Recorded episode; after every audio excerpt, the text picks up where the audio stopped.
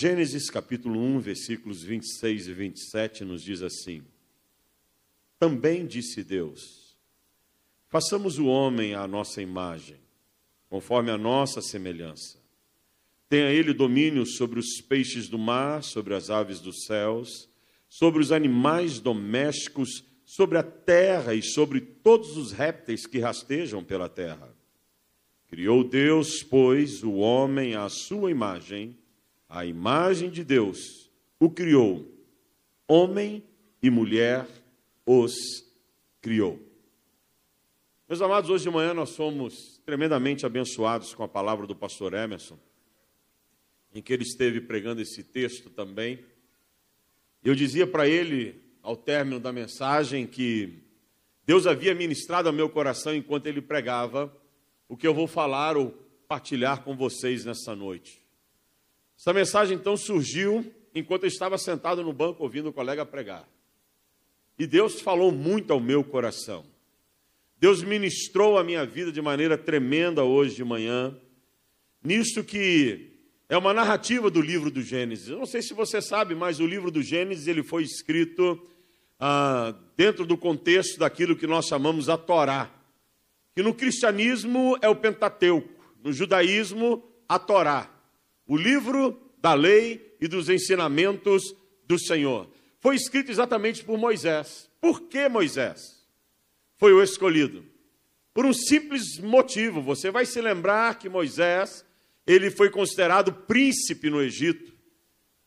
Houve um, um decreto por parte do faraó para que se matasse todas as crianças do sexo masculino no momento em que nascesse. E a mãe de Moisés pegou e colocou Moisés no cesto, no rio. A filha de Faraó acha aquele cesto, leva a criança para dentro do palácio, e ali Moisés cresce como príncipe. O Egito foi o primeiro povo a realmente produzir escritos. Eles desenvolveram vários escritos e puderam transcrever isto em papiros que é uma espécie de folha feita de, do arroz, e eles produziam os papiros, e a maneira que poderiam deixar os escritos para as gerações era através dos papiros, e Moisés dominava bem isso. Então Moisés ele resolve pegar aquilo que é chamado de a tradição oral. O ensinamento que passava de pai para filho, de geração em geração, dentro da cultura dos povos antigos. E ele então vem e começa a escrever a respeito daquilo que havia aprendido com seus pais. Mesmo apesar de ter sido criado como príncipe no Egito, quem foi a sua ama foi a própria mãe. Quem foi aquela que cuidou dele no palácio foi a própria mãe. Então ela ensinou Moisés as tradições, que havia aprendido. E isso é importante quando nós podemos nos reunir e ensinarmos aos nossos filhos a verdade da palavra de Deus, para que os nossos filhos ensinem aos nossos filhos, os filhos deles aos filhos, e vai de geração em geração em geração, e vai passando. E Moisés vem e começa a transcrever isso, para que isso pudesse ser guardado de uma maneira toda especial. Ele vem e fala a respeito daquilo que havia aprendido nas gerações anteriores de como surgiu o homem.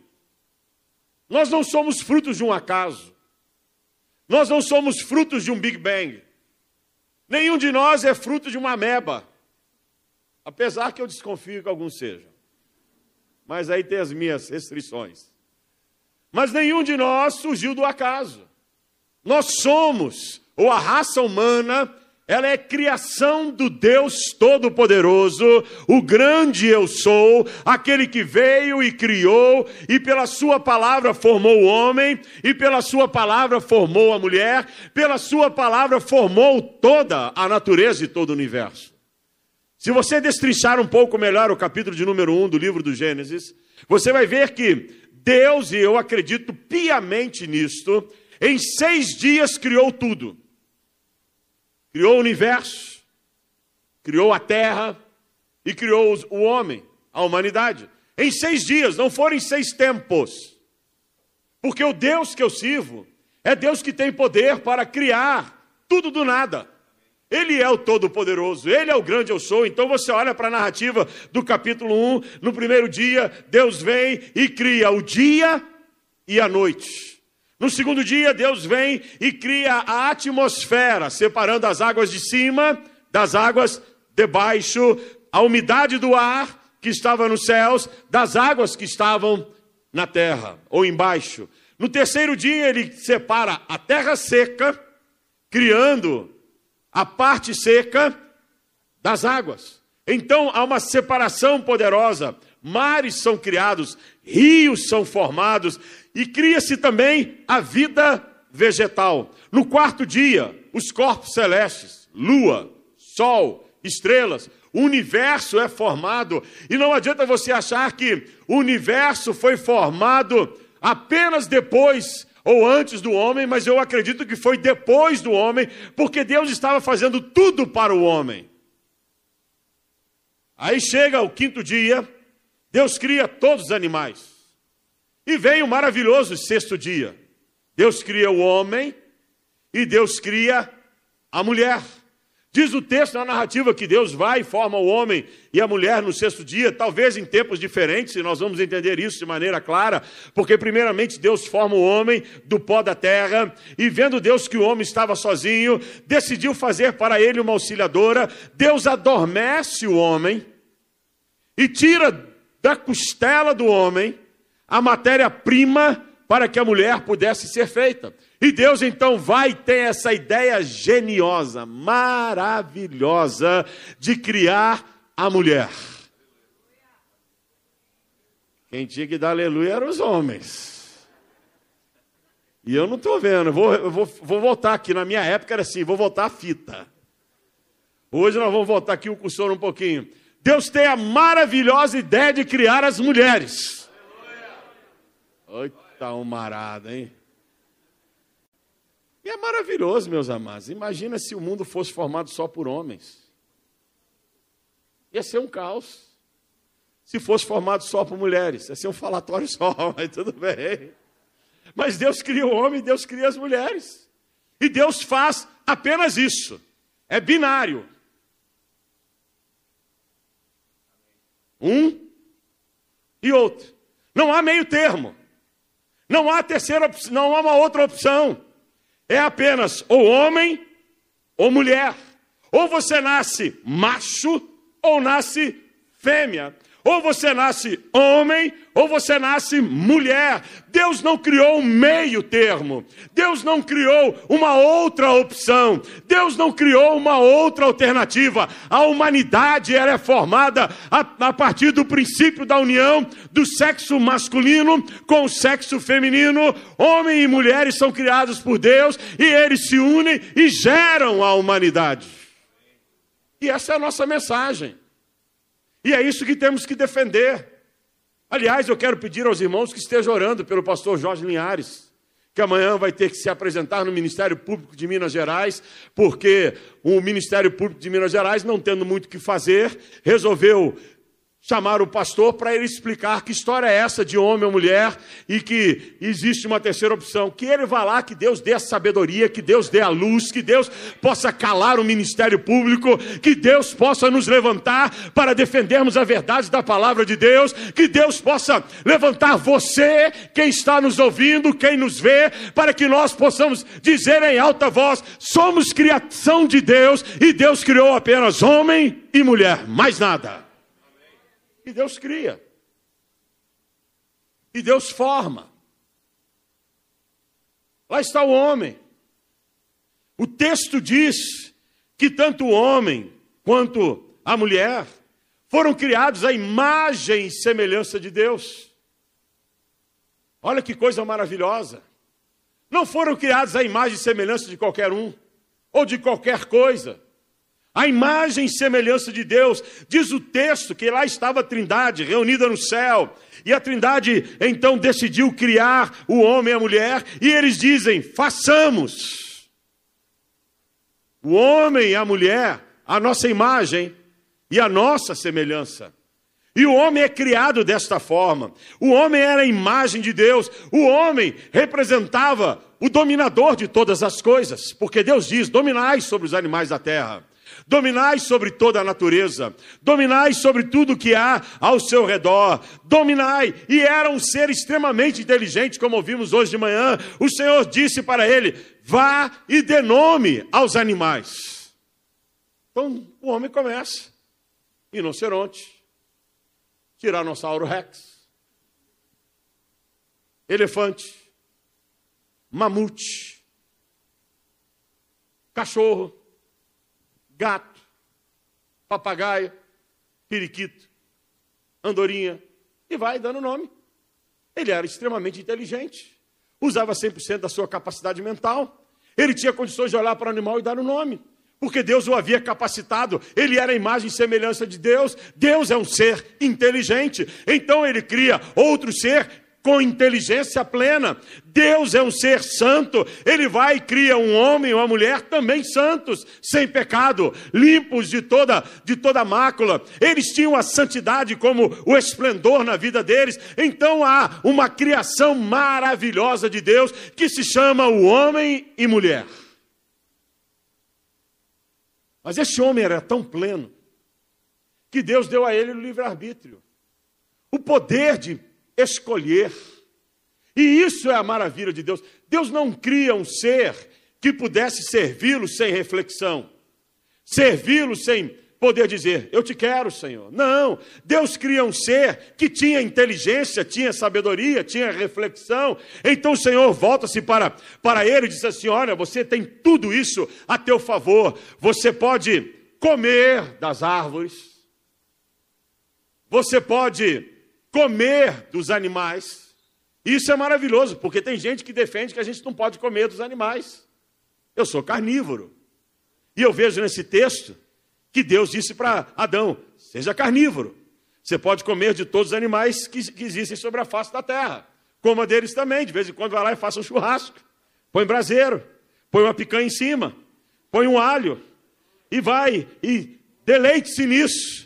Então é uma coisa gostosa que Deus fez para o homem, Deus fez para a mulher. Você pode usufruir de tudo que tem nesse jardim maravilhoso. Olha, vê aquela árvore, pode comer daquele fruto, ele é precioso. Vê aquele animal, no dia que você tiver vontade, você pode matá-lo e comer para, para, para saciar a tua fome, não para esbanjar. E ali estava Adão e Eva, ambos se deliciando com tudo aquilo, mas Deus disse: da árvore do conhecimento do bem e do mal Nessa você não pode tocar.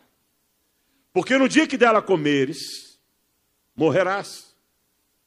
No dia que tocares esta árvore, morrerás. Então Deus está dizendo: você tem o livre-arbítrio. Você pode escolher se quer comer ou não. Você pode escolher se você quer tomar ou não. Você pode escolher se quer me obedecer ou não. E este homem é formado. Este homem é pleno. Mas este homem deixou-se ser roubado. Permitiu que roubassem dele o seu esplendor. O homem era a coroa da criação de Deus. Olha que coisa maravilhosa. O homem e a mulher, eles eram a coroa da criação de Deus. Deus fez tudo e disse: é muito bom, é bom demais. Isso é maravilhoso. Ao olhar para o homem, para a mulher, ele disse: vocês são a minha coroa. É como se fosse assinatura. Imagina um grande artista fazendo um quadro ou fazendo uma obra maravilhosa. Aí no final ele vem e coloca a sua assinatura. O homem era a assinatura de Deus na obra artística que é o universo, na obra artística que é este mundo. O homem é a coroa de Deus. O melhor da criação não são os animais. O melhor da criação não é a vegetação. O melhor da criação não é o sol, não é a lua, não é o universo. O melhor da criação era o homem e era a mulher, porque eles eram a imagem e semelhança de Deus, eles eram a coroa da criação de Deus. Mas eles perderam a visão disso e usaram mal o livre-arbítrio e deixaram que Satanás lhes roubasse o privilégio de serem a coroa da criação de Deus. Você vai se lembrar que o próprio Senhor Jesus Cristo, em João 10, 10, ele fala qual é a função de Satanás. Ele veio para roubar, matar e destruir. Ele não tem outra função desde o Éden. Lá estava a serpente, e ela chega para Adão e chega para Eva e diz: Olha, não tem problema nenhum vocês tomarem desta árvore. E tudo começa com essa frase: Não tem problema algum. Antes do pecado, tem a frase: Não tem problema algum. Antes que você caia para longe de Deus, alguém vai aparecer no teu caminho e dizer: Não tem problema algum. Antes que você deixe a sua chama se apagar, alguém vai vir e dizer: não tem problema algum. E Satanás chegou e disse isso: não tem problema algum pode comer. Já vistes como esse fruto deve ser maravilhoso, delicioso, e vocês podem tocar nele. E eles deixam de ouvir a voz de Deus e passam a ouvir uma outra voz. E isso é problema quando nós deixamos de ouvir a voz de Deus e passamos a ouvir outra voz que não seja a voz de Deus. Quando você deixa de buscar o Senhor e passa a ouvir a voz de Satanás, a voz de homens, a voz de filosofias, a voz de daqueles que são contrários à vontade de Deus. Então Deus está dizendo para você nessa noite: que voz você está ouvindo?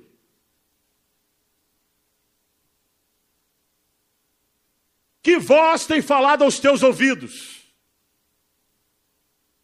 Será que é Deus quem tem falado aos teus ouvidos todos os dias?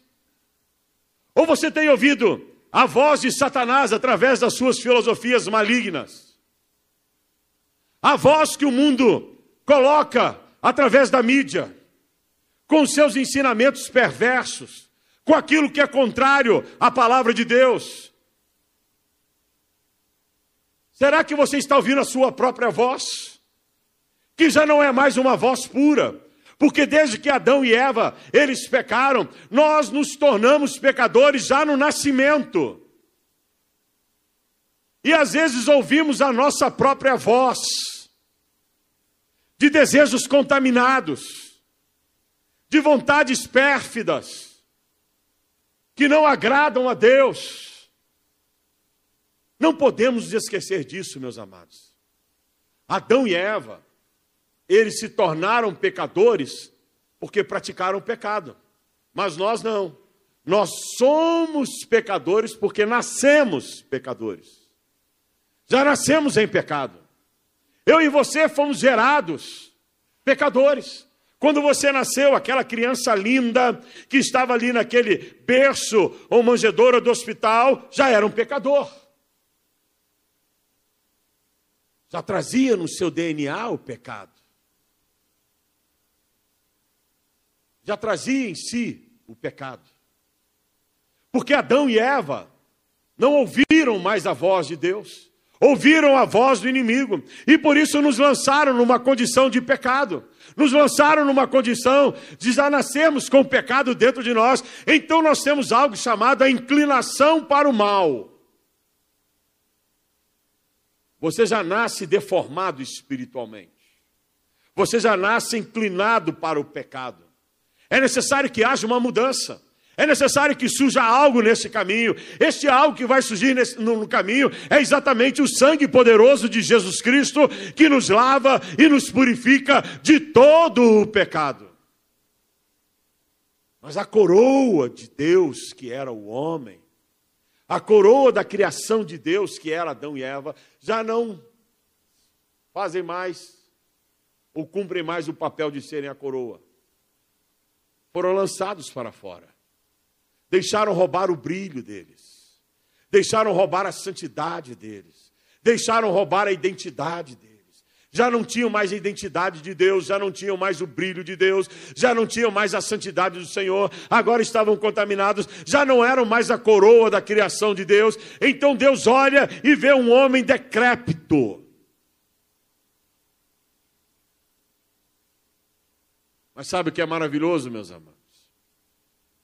É que mesmo o homem não sabendo usar do seu livre-arbítrio no Éden, Deus não desistiu dele, Deus não desistiu de nós, Deus não desistiu da humanidade. O homem vira as costas para Deus, mas Deus não vira as costas para o homem. O homem prefere o pecado, mas Deus fica chamando esse homem a todo instante, dizendo: Filho meu, volta para mim, volta para mim. Deus então prepara a lei para trazer o homem de novo a Ele.